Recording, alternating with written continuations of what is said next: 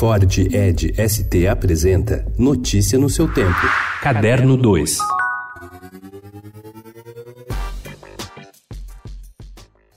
Em meio aos ruídos de celas, portões de ferro batendo e paredes gastas do presídio Adriano Marrem em Guarulhos, 24 detentos ensaiam para a peça O Alquimista, uma adaptação teatral do romance best-seller de Paulo Coelho.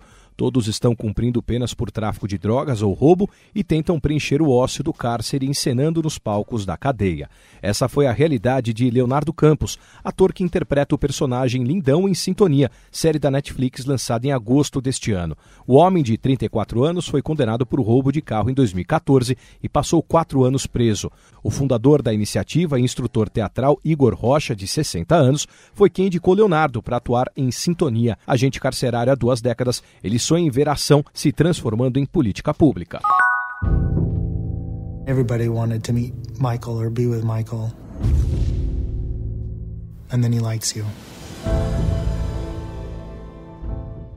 Um documentário sobre suposto abuso sexual de Michael Jackson ganhou um Emmy, enquanto RuPaul foi eleito melhor apresentação de reality show e Beyoncé voltou para casa de mãos vazias, deixando Neverland, que mostra dois homens adultos que dizem ter sido amigos de Jackson e abusados sexualmente por ele a partir dos 7 e 10 anos de idade, foi eleito o melhor documentário na cerimônia dedicada às categorias técnicas em Los Angeles, antes da entrega dos principais prêmios Emmy no domingo, dia 22. Eu tenho uma coisa séria para falar para vocês. Tô indo embora de Murundu. Eita, viva! Prazer.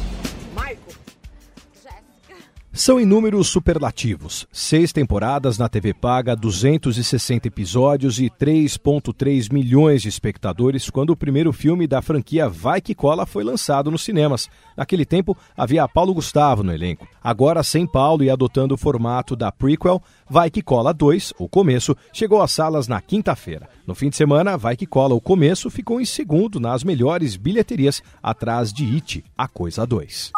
Em um pequeno espaço perto do topo da maior montanha da Europa, abriu as portas recentemente uma loja de livros diferente de qualquer outra a La Feltrinelli 3466, situada no interior de uma estação de um teleférico a uma altitude de 3.466 metros, ganhou o título de livraria mais alta da Europa, muito provavelmente do mundo. Notícia no seu tempo. É um oferecimento de Ford Edge ST, o SUV que coloca performance na sua rotina até na hora de você se informar.